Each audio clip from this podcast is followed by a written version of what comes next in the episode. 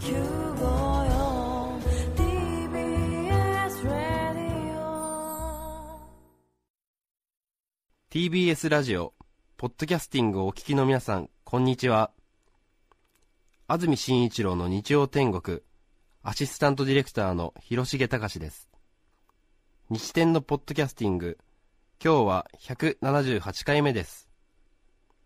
日曜朝10時からの本放送と合わせてぜひお楽しみください。それでは1月9日放送分、安住紳一郎の日曜天国、番組開始から10時31分までの放送をお聞きください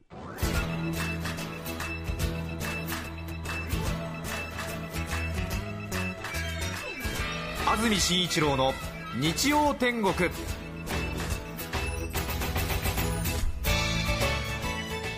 おはようございます。1月9日日曜日朝10時になりました。TBS アナウンサー安住紳一郎です。おはようございます。中澤由美子です。皆さんはどんな日曜日の朝をお迎えでしょうか。さて2011年1回目の放送になりました。日曜天国。皆さんは年末年始どのように過ごされましたでしょうか、少し時間が空きましたね。そうですね。1週お休みいただきましたので2週間ぶりということになりますが。ええ先週1月2日は特別番組をお送りしましたので2週間ぶりということになりますが、い。先週の1月2日新年明けて2日目も日曜日天気良かったですから、ええ。ずっと日曜日天気のいい2010年2011年またいで続いてますよね。本当にそうですね。もう10週ぐらい連続で晴れてるんではないでしょうか。うん。今日もスタジオにあります赤坂大変よく晴れています。はい。今日1月9日の天気ですが関東地方晴れ夕方から曇りのようです。最高気温は昨日より23度高く東京では12度の予想となっています。そして明日月曜日は成人の日ですね。お休みですね、はい。3連休ということになりますが。はい。明日月曜成人の日ですが朝から晴れるようですが厳しい寒さになりそうだということです。明日成人の日宇都宮では氷点下4度マイナス4度の予想となっています随分と冷え込みそうですね。そうですね。成人の日というと確かにちょっと冷え込みが厳しい印象が強いですよね。そうなんですようねん。雪が急に降っちゃったりとか。そうですよね、ええ。そしてまたそれをもろともせず若人たちがはい。特に女性が白いモコモコとかをつけてねそうそうそう。楽しそうに歩くんですよね、ね。ちょうど去年の成人の日ですねはい。大宮の駅に用事があってちょっと行ってたんですけども、ええ。ちょうど東武野田線乗り場のところからはい成人の晴れ着を着た皆さんが出てきて、うん。なんかムカついちゃったんですよね、逆の感想かと思ったらえそうですか。えなんかちょっと若さにおごりがある 人たちで。どうして私はこうして敵を作るんでしょうね。なんかすごく楽しそうだったんですよ。で私はちょっとねあの離れた自宅から離れたところに用事をし済ませに行かなくちゃいけなくて、はい。とても寒くてはい。一人ではい。慣れない駅でうん。心細くては野田線何分間隔なのとかいう気持ちでねちょっとね いたものですからどっちが先に出るのかななんてホームが2つありましてどっちが先に出るのかな。すごく不安な時にとても楽しそうな皆さん方がゾロゾロっといっぱいたくさん出てきたので 何かちょっとねその若さに嫉妬してしまったという思い出がありますが。まあ人生トータルで成人の日にはいい思い出がないという。私の成人式のサボテンと私という話ポッドキャストでよかったら聞いてください。あの放送は私自分でテープを聞き直しても泣いてしまいます。そうですよね。切ないです切ないですね、え私が成人式に2回出たという話ですよね。そしてお土産にいただいた当時埼玉県与野市のサボテンをもらって泣きながら帰ってきたという。あ泣いてはいないんですね。涙をこらえて帰ってきたという。そうですえーね、もあのお話から強さをもらった人は多いと思いますよ誰私含めそうですかええそうよねっていう、はい、晴れやかなことの裏には、ええありますそういうこと都会のサボテンと自分をね重ね合わせてしまってトゲを忘れるなというそんな思いをさらに強くして実家に帰ったらそのサボテンからトゲが取れ落ちてたという大きくはなっていたけれどもトゲが見事ツルッツルに取れ落ちていたというえそんなことあるんですかね？ですね。中澤さん、年末年始はどういう風に過ごされましたでしょうか、はあのゆっくりできました。家のあの片付けをしたり。ええ。はい。年賀状をしたり。はい、はい。それからうーん初詣に行ったり、ええ。はい。あとはレコーディングし始めました。自分の食べたものをね。1日から。レコーディングダイエットを。そう。はい。まだ続いていますね。毎日食べたものを記録して、そうです。そしてなんとなく食べ物を調節していくという、そうですね、ええ。見えてきました法則が。そうですか、はい。中澤さんはずっとダイエット挑戦していますよね。そうそうそうそう。ここ12年ですね。そうですよね。はい。ラジオをお聞きの方で中澤さんが好きだという方が老若男女問わずたくさんいるわけですが、うん。特に40代、50代、60代の気持ち悪い男性は 私は弓タンファンと言って少し距離を置いて接していますすがごくありがたいです日曜天国の番組のホームページを見て中澤さんの写真を見てああこんな人が中澤さんなんだという 気持ちになっている方多いと思いますがホームページの中澤さんの写真は8年前の写真ですよ。そんな前だっけ？そうですか。そうですね。でもいいんですよ今の私もそうです違う魅力が加わっていますから。なるほど。はい。さすが元祖魔性の女。中澤さんも今年は元気です。今年も元気です。そうですそうです。そうなんです。はい。さて私ですが年末年始12月31日まで仕事がありまして年明けまして1月1日の昼過ぎに実家に帰ったんですが、はい。そして1月4日の朝までいましたので丸ちょうど3日くらいですね、はい根が生えたように実家でゴロゴロしておりました。はい。大好きな猫のみーちゃんの写真を60枚近く撮りました。姉の子供姪っ子1個も帰ってきてまして、私も撮ってって言われたんですけども、ダメって言ってみーちゃんだけ撮ってましたけども。変なおじさん。変なおじさんですよね。ここ45年ずっとこの話をしていますけれども正月私実家北海道にあるんですが、北海道に帰省した一番の楽しみは皆さん覚えていらっしゃいますでしょうか？私がお正月正月に実家に帰省しての一番の楽しみ、何回もお話ししてるんですけども信子おば様に会うことなんですよね。そうですね。はい。私の母は高子というんですけれども、4人姉妹の一番上で、下に3人の妹がいるんですが、私から見ますと母方のおばが3人いるということになるんですが、皆さんにとっては何の情報の足しにもならないと思いますが、続けて言うと楽しいので言ってしまいますが、高子、信子、澄子、和子というね、えーこの4姉妹なんですよ。男兄弟がいないんですよね、ねええー高子、信子、澄子、和子、早口言葉みたいで少し楽しいんですよね、えー小田原の隅田原の灰田原の三田原のみたいな、高子、信子、澄子、和子っていう、はいえはいはい高子信子澄子和子おばーそうなん様です、えはい。高子、信子、澄子、和子っていう、はい。え4人のおばさんが、もう全員60オーバーなんですが、はい。小さい時私の母、高子が働いていたということもあり、また3人のおばが近くに住んでいたということもありまして、ええ。大げさに言うと1人の母と3人のおばに育ててもらったというような感覚もあり。うん。またこの話をするとああそんな感じがするね安住君ともよく言われるんですが、うん。ちょっと女性っぽいというかうなんとなくこうチラシが気になるとか 人の家賃が気になる的なそういう感覚はこの3人のおばからもらってるんですよね。ね、ええ。狼に育てられた少女じゃなくて 3人のおばに育てられたアナウンサーみたいな、少年ええ。もうザ女系家族というかザ女系年上たちに囲まれて育ったもんですからどうしてもちょっと男気に欠ける感じは仕方ないんですよいやいねやいやいや 細やかになったんですね。細やかっていうかねちょっとしちょっと残念な感じに仕上がってはいるんですけれども、まあ、今の仕事にはよく役立っているなという感謝絶えないんですけれども、ええええ本当に。なのでお正月帰省すると、うん。まあ、父母に会うのはもちろん楽しみの一つなんですけれどもその3人のおばに会えるのも大変私の楽しみ、そうですね。特にその中でもはい。2番目の信子おば様、はい。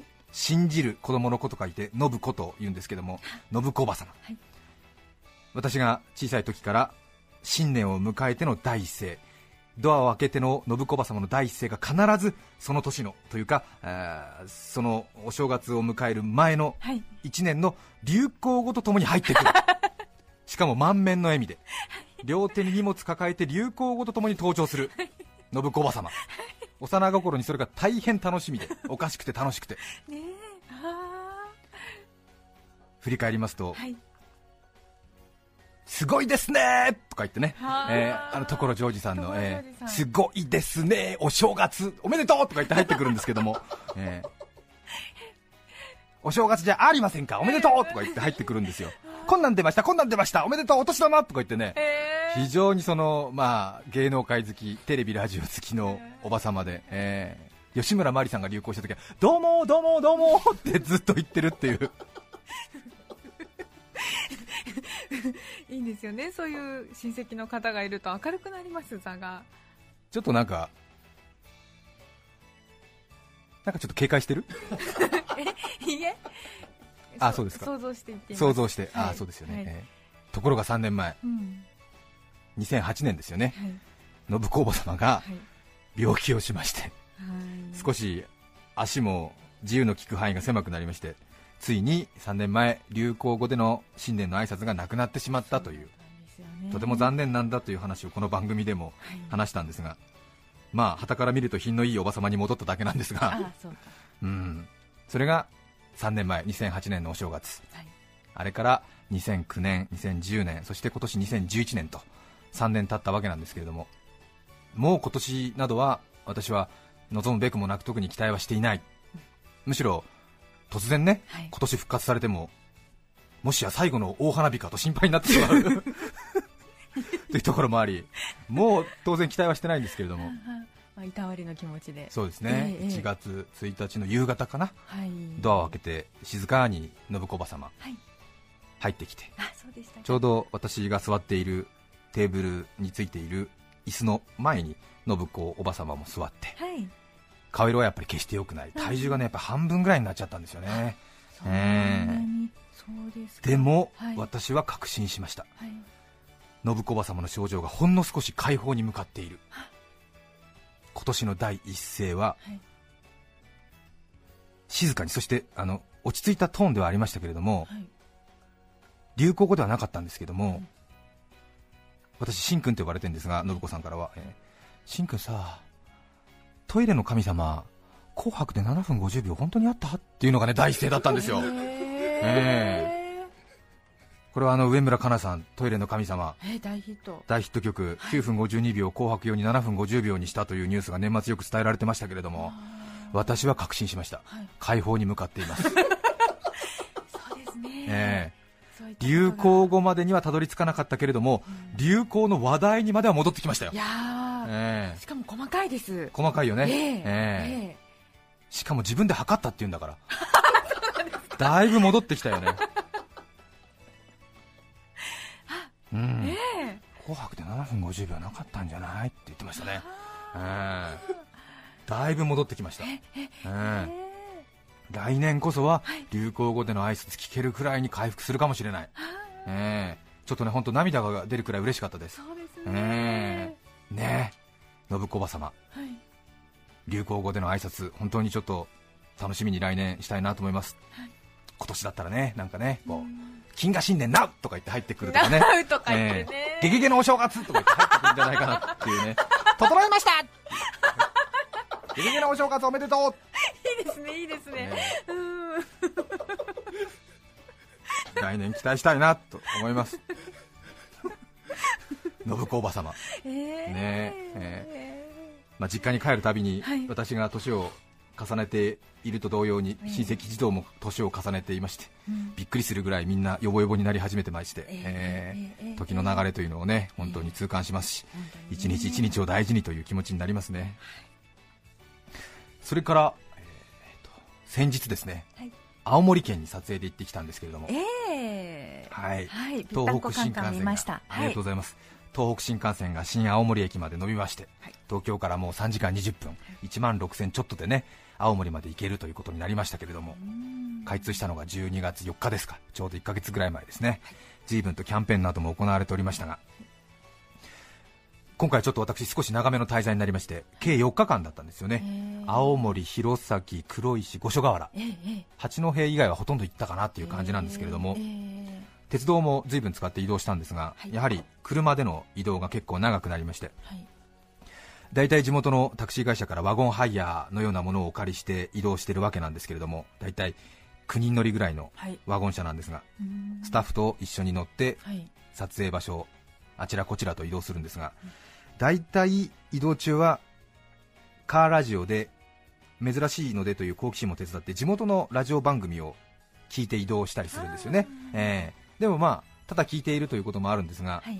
いわばライバル同業他社なのでええ。リサーチなども兼ねてちょっとね、はい。聞いてどんなことしてるんだろうなみたいなことを聞いてるわけなんですが、ええ。結構ねあの地方行きますと必ずやるんですけども。うん東京のラジオマンテレビマンクリエイター構成作家あまたいろいろ肩書きありますがはい。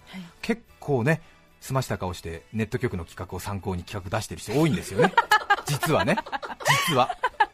本当に。し、ました顔して。えそうですか。え済ました顔してね。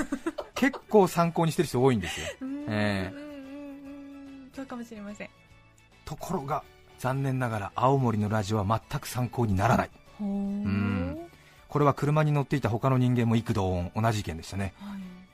はい。全く青森のラジオは参考にならない。これは悪口を言っているのではありません。はい。最後まで聞いていただきたいんですがはい。とても面白そうなことをしているのはよくわかるんです。実際地元の運転手ドライバーさんとか助手席に乗ってる市の広報の人などはもうゲラゲラお腹抱えて笑ってるんですよ。でも後部座席の関東から来た出張族は全然面白くない。もうお分かりですよね。はあ津軽弁なんですよ。へえ。日本で最も難解だと言われる津軽弁。これがわからないと全くそのラジオの面白さがわからない。それぐらい結構津軽弁難しいし、はい。津軽弁を多用している人が多い。まあ皆さんがね地元の方言を大事にしているっていうことなんですけれども。そうなんですね。ねもう全然こっちはわからないんだけども助手席とか地元の人がもううわーうわーって笑ってるわけ。そんなに？全然全くわからない。へえ何の話題かも？普通大体少しはニュアンス分かったり取っかかりが分かってまあこういう話だろうなみたいなことが分かったりするんだけれどもね。うん。全然分からない。でちょっと2日目3日目になってくると少し慣れてくるんで、はいはい。ドライバーさんに今こういうことでお嫁さんがお姑さんにこういうことを言ってこういうふうに笑ったんですかとか言って聞くと、はいはい。全然違うね。違うの違うんですか？全然違うよ。うんそうですかさらにそんな話だったら面白くもないでしょって言われて。うん感性まで否定されて。あー。へでもなんかねやっぱり方言っていうのはこう感情と直結した言葉なんでなんか意味が分からなくても、はい。すごくなんか面白いことを伝えてるとかー、なんか怒りを伝えてるっていうのがビシビシ伝わってくるんだよね。これは外国語とかでもそうじゃないですか。そうですよね。うん。面白いんですよね。へでー私。はい。負けず嫌いで悔しいから。はその夜必死で駅前の本屋さん行って、はい。津軽弁の本とかカルタとか CD とか買い込んできてホテルで猛勉強。もう外国語を勉強する感覚。あ難しい難売ってるしいんですねまず。ものすごいたくさん売ってますよ。そんなに？へええ。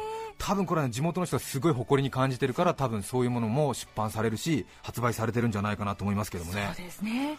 すごいもう CD とか聞きまくってしまいました。ですか。すごいですよ全然わからないと思いますよ。あ。の特に青森の津軽市とか五所川原市の方の言葉ははい。多分関東の皆さん聞いたら本当に外国語フランス語に聞こえると思いますね。ペチョの周りアメリケガンデネベカンツコトでバサマヘレバサって言われるんだよ。わからないでしょ。これ地元の人うわーって笑ってるんだかすごくわからない。らわからないでしょ。はい。本当にフランス語のように聞こえるよね。全くわからない。ペチョの周りアメリケガンデネベカンツコトでバサマヘレバサナモクスナソったらアンツルことあることね。ワモメに二つことあってトドミだけもみから挟まって何が。わからないでしょ？外国語に聞こえるよね。ポルトガル語に聞こえるでしょ？うん。でもこれ青森今大爆笑ですよ。ね 本当？そんなに面白いこと言ったの？わからないですよえね。はい。ヘチョの周りアメニケガンデネベカンツコトデとバサマヘレバサへその周りがたまに痒くてこれはガンではないかと心配なのでとおばあさんが言いました ナモクスなそったらあんつることあることね。ワモメに二つことあってととみたきゃもみがら挟まったんでねえかいいえそんなに心配することはございません。私も前に同じようなところが痒くなって調べてみたらへその周りにもみ殻が入っていたのですという。そんなしょうもないことだったんですか？面白いじゃない。面白いですねすごい面白い。その勢いで言われるんだ。そうですよ。あこういうふうにね標準語訳するとまあそうかという感じなんですけれども これ津軽弁にしたらへちょの周りに雨にけがんでねべかんつことでばさまへればさなもくすなそったらあんつることあることねわんもめに太つことあってとみたけもみがら挟まってねえか。わあみでげるが相互つながってれば腹ねパテパテけパテパテまねでげさじさまへとりここの町はへちょけぐなめちゃきなっていう。えー、まだまだえー、すごいですね。すごいでしょ？すごいですね2日かけて勉強したの。すごいよ早口で言えてます。わあみでげるかってそうご言ってれば腹ねパテマテけパテマテまねでげすな。じさまへととりここの町はへちょけぐなる町だいきゃなっていう。えかっこいい、えうん。すごいよね。はい。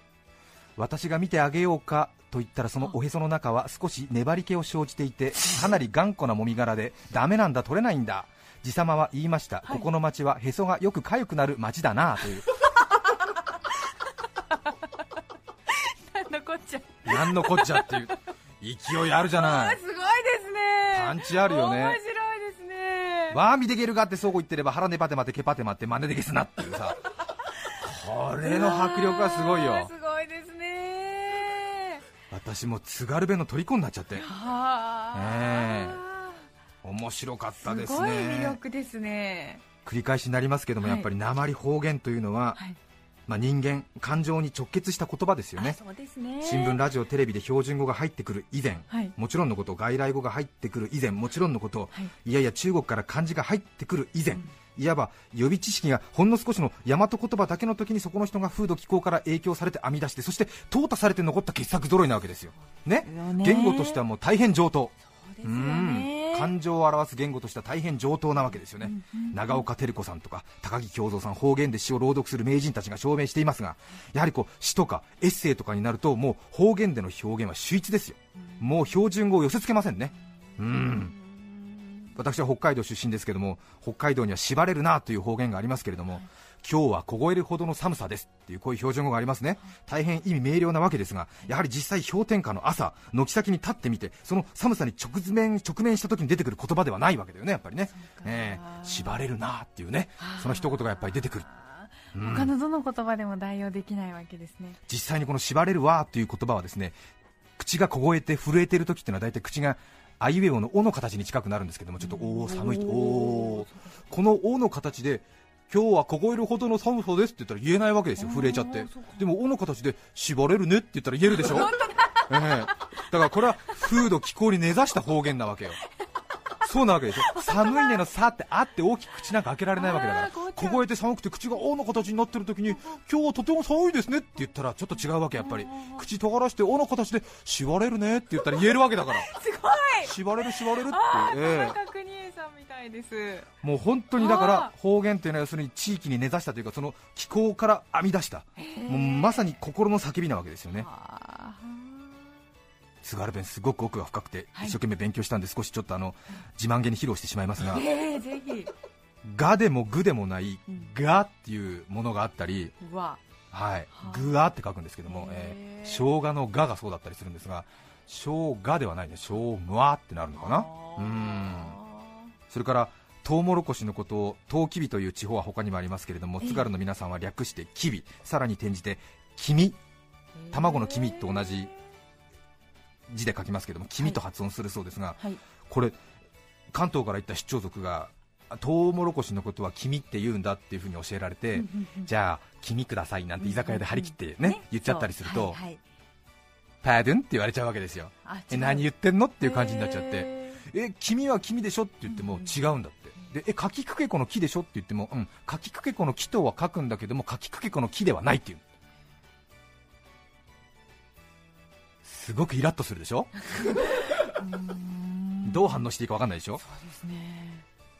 なんかね、独特の発音があるんですよ。その木なんだけど木じゃない木っていうのがあるんだよね。はあ。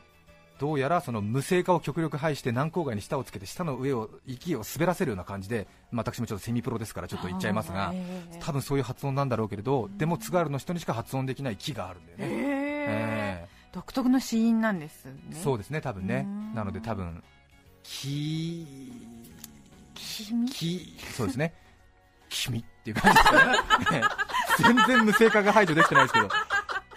君、ええ。君っていう感じらしいんです。でこれ津軽の人はもうはっきり聞き分けられる。そうなんですね。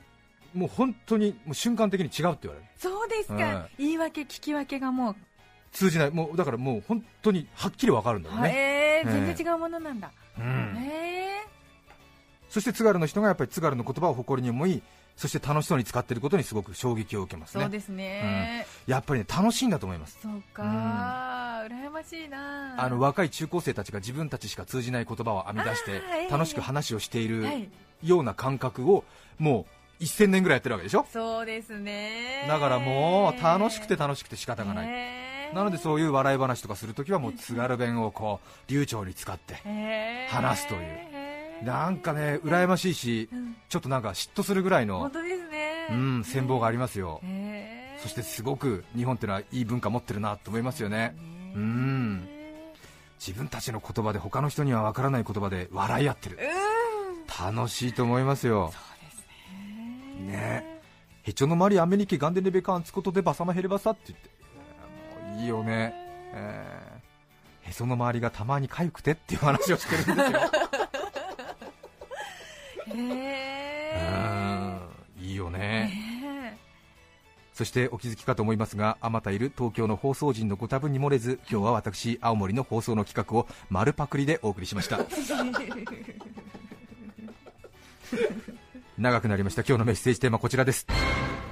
2011年私の目標毎年年始にはこのテーマで皆さんからメッセージをいただいています。平塚市のメガネのトルコ人さん25歳女性の方からいただきました。ありがとうございます。ありがとうございます。私の2011年の目標はインコを口実にしないです。ん？私はオカメインコを飼っているのですが休みの日に同僚や友人から食事や遊びに誘われた際、はい。休みなのにわざわざ化粧をして服を選んで出かけるのが面倒なので、しばしばインコの具合が悪い インコの健康診断などとインコを言い訳にして断ります。ちなみにインコは飼い始めから医者知らずです。休日は家に引きこもりテレビやラジオをダラダラ楽しむという女子としては乾ききった日々からの脱却を目指しまずはインコを口実にすることをやめようと思いますすごいですよね。他の口実をちょっと思いついてしまいそうになるんじゃないかなと心配ではありますが。でもなんか害がなくていいと思いますけど。船橋市のれいちゃん78歳女性の方ありがとうございます。ます。今年の目標は1階で暮らすことです。今2階で私は寝起きしていますが、うん。84歳と78歳にもなると夫婦ともども階段の上り下りがおぼつきません。なるべく早く生活の基盤を1階に移したいです できちゃうんだ2階で。まあね2階で生活できるというのも羨ましいですが、でも、はい。れいちゃんは早く生活の基盤を1階に移したいんだねでも暖かいですしね2階は。そう。春が来てからでも。あなるほどね、うん。そうででも階段の上りより面倒くさくなってそうか。気持ちわかりますよ。そうですね、ええ。私も昔ロフト付きのはい。部屋で生活していたことありますが、えロフトに全部持ってっちゃって。そうなんですよね。ひどいことになってましたよそうそうそう京都市のメルヘン部長さん女性の方ありがとうございます。とうございます、2011年私の目標は野球をすることです、はい、と言いますのも昨年突如として野球ブームが私に訪れたのです。きっかけはたまたまチケットをもらって見に行った8月1日の阪神対中日戦です。そこで初めて代打や代走というシステムを理解し投手はピッチャーは1人が最初から最後まで投げるのではなく中継ぎピッチャーという役回りがあるといったことを知り野球の奥深さに気づきました。どうやら野球は面白いようだと私は野球の虜になりました。はい。そして好奇心旺盛な私は見るだけでは飽き足らず次第に自分でも野球をしてみたい願望がムクムクと湧き上がってきました。しかし26歳にして 突如野球に目覚めた女が少年野球教室に参加できるわけもなく社会人の草野球に入るにはど素人すぎます現在は1人だけキャッチボール相手がいるのですがいつまでもその人だけを頼っているわけにもいきませんし キャッチボール以上のこともすごくしたいのです。ああ野球がしたい。投げたり打ったり走ったり守ったりしてみたい。というわけで今年の私の目標はなんとか野球をすることです。どうしたらいいか分かりませんが頑張ります。ちなみにマイグローブは買いました。あそうだよね。26歳の女性で去年急に野球に目覚めた人はどうやったら野球できるんだろうね。確かに、ねえ。はい。なかなかねボーリングとかゴルフとかビリヤードというわけにいきませんもんね。ね。大人のための野球教室ってあんまりないですよね。そうですね、え。そういえばそうだな。でも野球好きになったらやっぱり打ったり投げたり走ったりしてみたいよね。多分盗塁とかしたらもう興奮すると思いますよきっと。これか。これかっていう。これが盗塁かそうだよね。野球初体験の人多分盗塁したらものすごい興奮すると思うよね。うんですよね。ねえ一塁に出塁するだけでもすごい二塁に行っちゃうんだから本当ねですよ。目を盗んで。すごいな。皆さんからのメッセージをお待ちしています。E メールのアドレスはすべて小文字の日天アットマーク tbs.co.jp nichiten アットマーク tbs.co.jp です抽選で5名の方に何かと便利でシュールな表紙があなたの日常を演出する日天ノートを。3名の方にはカルピスセットをプレゼント。さらにメッセージを紹介したすべての方にオリジナルポストカード。今年は画家の永山優子さんに書いていただきました。醤油でオーレをお送りします。今日のテーマ2011年。私の目標。皆さんからのメッセージお待ちしています。そして番組では皆さんから曲のリクエストも募集しています。メッセージにぜひリクエスト曲も書いて一緒に送ってください。それでは2011年今日1曲目になります。東京都昭島市大人の旅人さん女性の方からいただきました。ありがとうございます。松任谷由実さんサーフ天国スキー天国2011年もどうぞよろしくお願いします。1月9日放送分安住紳一郎の日曜天国10時31分までをお聞きいただきました。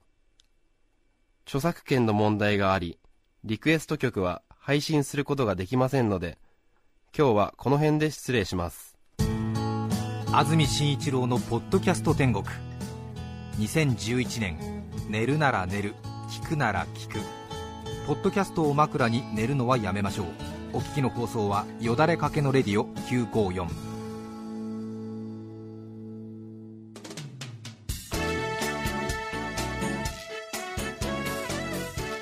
さて来週1月16日の安住紳一郎の日曜天国。メッセージテーマは「私の勝手な思い込み」ゲストはちくわ笛演奏家住宅正人さんです。それでは来週も日曜朝10時 TBS ラジオ954でお会いしましょう。さようなら。